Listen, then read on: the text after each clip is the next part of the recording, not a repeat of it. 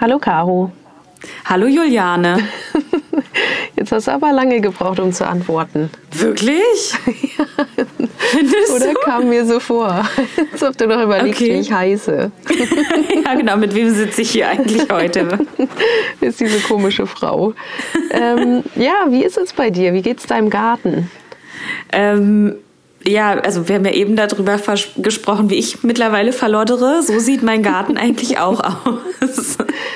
Ach Quatsch. Ja, ein bisschen, bisschen ungekämmt. Ähm, lang nicht mehr, hat lange kein Wasser mehr gesehen, so wie ich halt ungefähr. Ach, so. ehrlich, ich muss ja sagen, mhm. bei mir dieses, also hier ähm, regnet es ja relativ viel gerade in Niedersachsen und das ist wirklich, ähm, wenn man sich den ganzen Garten anguckt, ist das schon krass, weil man kommt einfach mit dem Rasenmähen nicht hinterher, weil tendenziell mhm.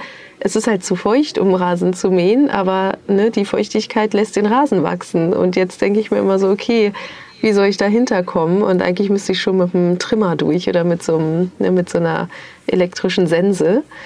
Ähm, ja, weil es einfach, es ist äh, zu viel. Aber auf der anderen Seite finde ich es auch richtig schön. Endlich ist alles grün, es ist satt, überall wachsen Pilze. Das ist ja das Schöne an dem Regen. Aber witzig, dass es bei euch dann doch so trocken ist. Also gut, es regnet bei euch ja auch, aber es bleibt nicht im Boden, ne? Hattest du mal erzählt. Ja, genau. Also es, regnet, ähm, aber ja, es dringt einfach nicht tief rein. Und das ich habe jetzt ähm, vor, ich glaube, vier Tagen oder so war ich im Beet und hatte nach Regenwürmern gesucht, weil ich halt dachte, ah, ich will meinen Kompost noch mal wieder ein bisschen anreichern mit so ein paar Regenwürmern und so. Mhm. Und ähm, dachte dann, ich bin so schlau und buddel halt irgendwie ein bisschen im Beet um und sammel dann welche raus. Und das war ein Tag, an dem es auch geregnet hatte und es war nicht mal ein Zentimeter Erde feucht. Also es war wirklich so, dass das da drunter komplett äh, staubtrocken war, also wirklich, und es war halt auch schon so verhärtet, die Erde darunter teilweise, dass ähm, wenn man da reingehackt hat, hat man so ganze Brocken rausgeholt und wenn man dann auf diese Brocken halt raufgehauen hat, hat man einfach kompletten Staub in der wow. Hand gehabt. Das ist schon krass. Und ja, also wirklich, ich kann nur sagen, dass bei uns das hier, also ich glaube, es liegt einfach auch an diesem äh, sehr sandigen Boden, den wir haben, dass das hier im Moment einfach überhaupt gar kein Wasser speichert und auch gar nicht in den Wurzelbereich der einzelnen Pflanzen dringt. Ja, naja, gut, dann ähm, ist ja das Gute, dass du jetzt dein Beet nochmal neu machst und wir dann mhm. hoffentlich mit frischer Erde, weißt du überhaupt schon, was für Erde du dann, du musst ja den Mutterboden wahrscheinlich kaufen, ne? Oder wie macht man das? Ja, ich werde ähm, hier Kompost Komposterde nehmen. Ach ja, perfekt. Ähm, wow. Man kann ja in Hamburg hier aus unserem ähm, aus unseren äh, Abfällen aus der Biotonne wird ja äh, durch die Stadt so wunderbare Komposterde mhm. erstellt und die kaufe ich dann einfach. Also ah, oh, das wird richtig die ist super günstig an. und die kann ich halt auch wirklich als ähm, Lagerware hier so als als äh, nicht als Sackware, sondern richtig so als Schaufelware irgendwie mhm. kaufen. Und das werde ich wohl machen, denke ich. Okay, cool. Da bin ich schon sehr gespannt. Ähm, mhm, ich auch. Wie dann auch deine Pflanzen drauf reagieren. Ja, perfekt. Ja, hoffentlich gut. Ich verspreche mir vom nächsten Jahr eigentlich so richtig einiges. Aber naja. Ich mir auch. Ich habe hohe Erwartungen. ähm, genau, lass uns anfangen mit der heutigen Folge, denn ähm, ja. es geht ja weiter darum, was können wir jetzt im Herbst noch so machen. Und eins der großen Themen, ich habe es schon überall bei Instagram gesehen, ähm, Knoblauch und Zwiebeln. Oh, Wie schön, stehst ja. du zu diesen zwei Dingen? Isst du sie gerne? Ja. Pflanzt du sie gern an? Also liebe ich, ne? In der Küche zum Essen. Ähm, verschenken finde ich auch immer ganz toll irgendwie. Das, ich finde das irgendwie so hat so ein bisschen was Romantisches, wenn man halt so Geschenke aus der Küche ähm, verschenkt und dann so ist da vielleicht noch so eine leicht abgetrocknete Knoblauchzehe oder ja. so dabei. Ja. Ähm, ne? Oder wie du gesagt hast, so ein Zopf oder so. Sowas finde ich irgendwie so eine sehr romantische Vorstellung, die ich habe, dass das immer gut ankommt. Stimmt. Und ich baue das auch richtig gerne an. Also ich mach da, mag das total gerne, weil das einfach, gehst ja bestimmt gleich drauf ein, echt auch eigentlich super easy ist und so ein Selbstläufer genau. äh, im Beet ist. Man muss da nicht viel machen. Das Ganze funktioniert perfekt über den Winter, was ich eigentlich auch toll finde. Genau. Ja, deswegen ja, dachte ich auch, äh, sprechen wir mal nur zu den beiden ähm, ein bisschen, äh, ja, oder geben den beiden ein bisschen mehr Zeit. Mhm. Aber was denkst du denn? Ähm, was war jetzt schon zuerst da? Äh, der Knoblauch oder die Zwiebel in Deutschland? Oh, das ist ja voll schwierig. Ich glaube, Der Knoblauch. Ähm, nein. Oh. Also 50-50 naja, und ich mach's falsch. Ja, also es ist so, die ähm, Zwiebel, die gibt's schon, ähm, also es gibt wirklich richtig, richtig ähm, alte Aufzeichnungen ähm, von, ja, über den Zwiebelanbau in Deutschland und die gehen bis ins Mittelalter zurück. Und ähm, seitdem ist auch schon äh, die Zwiebel wirklich, also kommt überall vor. Man weiß nicht so richtig, woher sie dann auch kommt. Ne? Also die ist sozusagen wirklich ein deutsches Gewächs mhm. ähm, und ja, ist seitdem auch wirklich in Deutschland und in der europäischen Küche vertreten. Und der Knoblauch, ja, cool. der kam ähm, durch die Römerzeit erst nach Deutschland. Also wurde ah. erst ein, also kam, ne, kommt jetzt direkt nicht aus Deutschland. Und ähm, genau, ist erst äh, seitdem sozusagen in vielen Teilen Europas und Deutschlands unterwegs. Mhm. Interessant. Genau, das, das ist schon, zumindest schon mal so, wie es gespreadet wurde. Und ähm, ja, wichtig ist ja auf jeden Fall, dass es halt beides super gesunde Gemüsearten sind. Ne? Aber ähm, wir wollen ja, ich meine, dass uns das schmeckt und dass wir die dann auch gerne verschenken und so weiter. Darüber wollen wir jetzt gar nicht so viel sprechen, sondern eher ähm, darüber sprechen, was denn wichtig ist mit dem Knoblauch und den Zwiebeln, also was die in unseren Beeten machen. Weil mhm. wir sagen ja auch die ganze Zeit, okay, wir wollen eine Mischkultur anbauen. Und dann ähm, ja, ist es ja interessant, wie ist deren Wirkung? Weil mhm. es ist ja nicht so, dass man, die, dass man einfach nur ein Knoblauchbeet braucht und dann ähm, ne, ist alles gut, sondern die haben so viele gute Eigenschaften, die beiden Pflanzen, dass man sie super in der Mischkultur anbauen kann. Ja. Und sag mal, in welcher Mischkultur, hat, du hattest ja dieses Jahr auch ähm, Knoblauch und Zwiebeln im Beet, ne? Weißt du noch, äh, wo, ja. wo die standen? Mm, also ich habe die Zwiebeln immer neben Möhren mhm. oder halt so Wurzelgewächsen, ne? wie beispielsweise auch neben einer roter, roten Beete oder einer Pastinake, aber eigentlich immer neben Möhren. Mhm. Ähm, und da und helfen Sie, also können wir gleich auch drüber sprechen, weil ah, ja, okay. Möhren ist nämlich das sagen. Gute, Zwiebeln helfen da nämlich die Karottenfliege fernzuhalten. Mhm. Die nämlich dann ja auch immer in diese ähm, Möhren so reingeht und diese kleinen, mhm. das hat man manchmal auch, ähm, ja, wenn man die dann aufschneidet, ne, wie so kleine Tunnel sozusagen ja. in der ja. ähm, in, in der Wurzel sozusagen drin. Und ja. ja. das verhindert dann die Zwiebel. Auf jeden Fall sehr, sehr wichtig. Ist schon mal ein guter genau. Punkt. Genau. Und die äh, Möhre hilft bei der Zwiebel gegen die Zwiebelfliege. Ah ja, genau. Ja, andersrum also hilft natürlich die bedingen auch. Genau. Sich, genau, die bedingen sich halt ganz gut gegenseitig. Mhm. Wo hattest Und, du, wo, was stand noch in der Nähe? Ähm, nichts. Ach so, okay. Also hattest du so ein dedicated Zwiebel- und Karottenbeet sozusagen. Ja, genau. Und auf der anderen Seite stehen dann Erbsen wiederum. Ah ja, okay. Weil, ähm, Bei den Möhren, auf der anderen Seite der Möhre sozusagen. Mhm. Okay. Weil was nämlich auch richtig gut ist, wenn man seine Zwiebeln oder auch den Knoblauch äh, neben Tomaten setzt.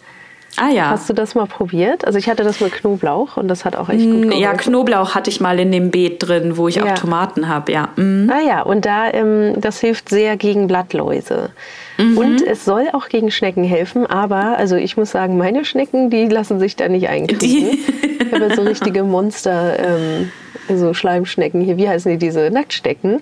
Ja. Und die krauchen über alles rüber. Aber trotzdem okay. ist immer eine schöne Kombi, so Tomaten, äh, Knoblauch und Erdbeeren. So, das ist mhm. eigentlich immer, passt gut zusammen. Ja, ich habe das immer bei mir im Erdbeerbeet, die, den Knoblauch drin, genau. Ah ja, sehr gut. Ja, also diese ganzen Alliumgewächse, die sind ähm, auch immer sehr gut gegen eigentlich Schnecken. Aber ja, wie gesagt, man muss gucken, auf welche Art von Schnecke das ähm, zutrifft. Mhm. Mhm.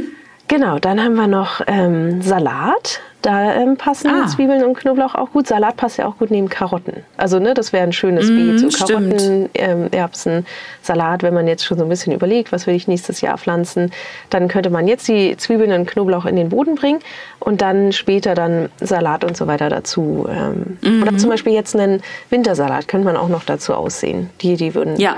gut passen. Ah, schön. Dann ja. haben wir natürlich Kno äh, Kohl. Kohl passt sehr gut neben Knoblauch. Mhm. Ähm, weil das auch, das ist immer, man muss immer überlegen, äh, ne, Knoblauch riecht ein bisschen, Zwiebeln riechen ein bisschen, alles, was ein bisschen stärker riecht, auch so wie Minze, ne, das hattest du ja auch schon mal gesagt, mhm. passt immer gut neben den Kohl, weil das dann die ähm, ja, Kohlfliegen ähm, oder Kohl, wie heißt sie? Kohlfliege? Der Kohlweißling. Nee, Kohlweißling, ja. genau. Mhm. Weil die die fernhalten soll. Ja, cool. Und Genau, und halt die Nährstoffe, die durch den ähm, Knoblauch in die Erde kommen, das, äh, davon profitiert der Kohl sehr. Das oh, richtig ja so gut, ne?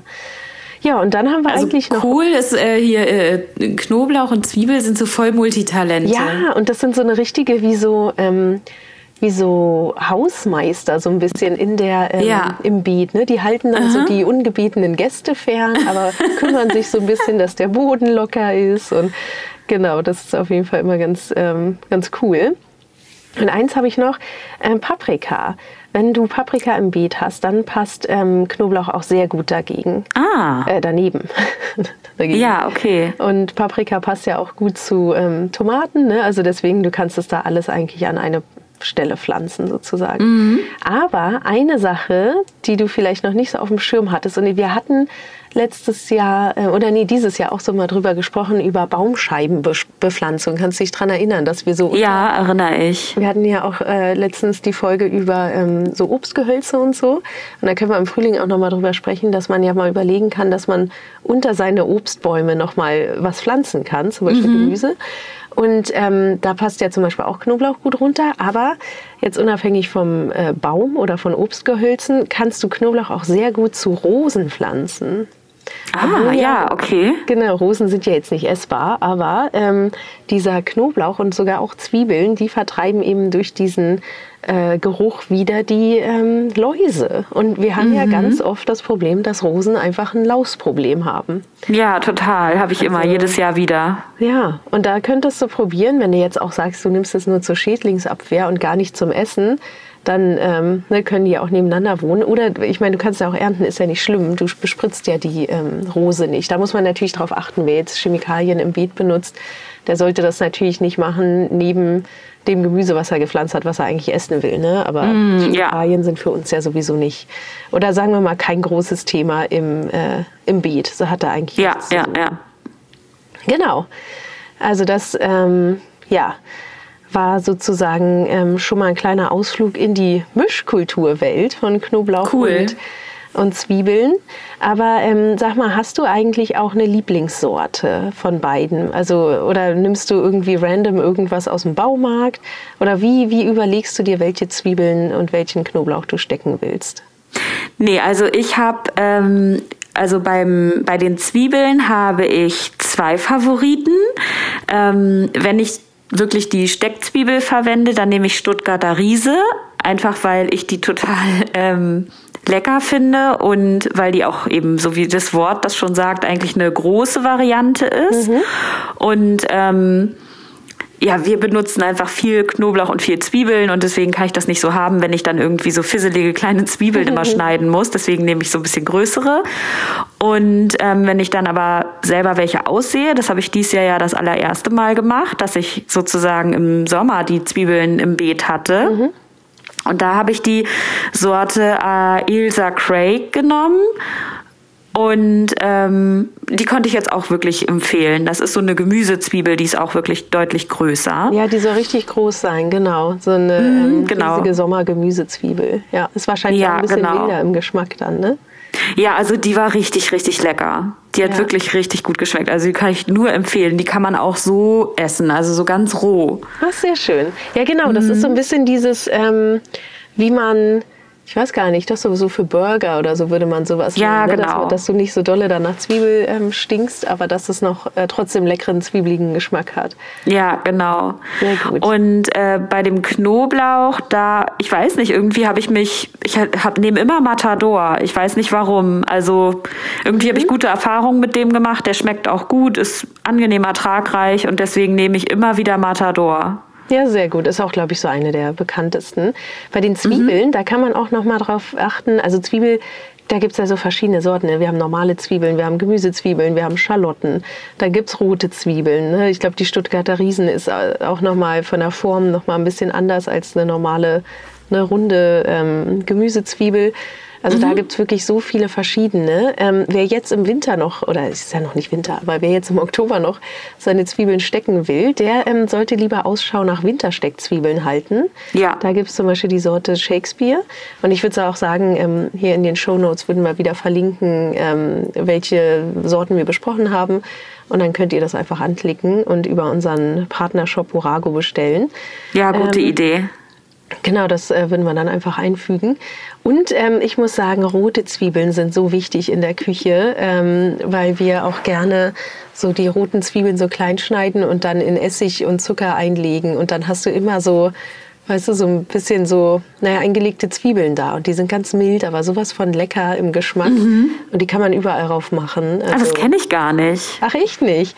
Ja, die nee. kannst du auch so naja, vielleicht, ja, weiß ich nicht, was macht man sich damit? Vielleicht ein Wrap oder ähm, wenn du zum Beispiel Hotdogs machst oder auch einen Burger oder irgendwas, wo du so, oder zum Beispiel Bowls machen wir auch ganz oft und dann ist das immer so ein Element, was mit reinkommt und das ist dann so ah, lecker. süßlich, sauer, aber es schmeckt gut mit roten Zwiebeln, das, da muss man rote nehmen. Okay. Genau, und dann ähm, eine Sache, was denn mit der Winterheckenzwiebel? Ah ja, gut, stimmt. Die habe ich ja auch im Beet. Und ähm, die ist ja aber das ganze Jahr über im Beet. Also die habe ich einmal ausgesät und die kommt ja jedes Jahr, so wie Schnittlauch beispielsweise, kommt die jedes Jahr wieder. Und mhm. da ähm, schneidest du ja aber ähnlich wie bei so einer Frühlingszwiebel halt immer nur das Grün. Genau, ist ja da so ein bisschen wie eine Frühlingszwiebel, genau. Mhm. Sehr schön. Ach, meine Stimme ist heute ein bisschen weg, aber ich hoffe, ihr könnt mich noch gut hören. ja, ich kann dich noch gut hören. Sehr gut. Und ähm, zum Knoblauch will ich auch nur noch mal ähm, sagen, da gibt es auch ja, tausend Sorten. Du hast ja schon gesagt, du nimmst immer den äh, Matador oder Matador. Mhm. Ach so, okay. Ähm, weil es gibt noch den, ähm, den Sprint, das ist auch ein ganz normaler, ähm, also so ein, so ein langstängeliger ähm, Knoblauch, den kennt man glaube ich auch. Und ähm, dann gibt es noch Elefantenknoblauch, auch eine Sorte. Ah ja, den hattest du doch mal, ich ne? probiert, ja, aber ähm, bei mir kam nur, ich krieg's nicht hin, große, große Knollen rauszukriegen. Ich weiß nicht warum. Bei mir sind die immer klein. Ähm, obwohl ich auch diesmal richtig viel gedüngt habe. Ich hatte noch Hornspäne mit im Pflanzloch, aber hm, irgendwie bin ich kein guter Knoblauchbauer. Aber ich liebe es. Ja, es war ja aber auch super trocken wieder ja. im Frühjahr. Vielleicht deswegen auch, ne? Kann sein, ja.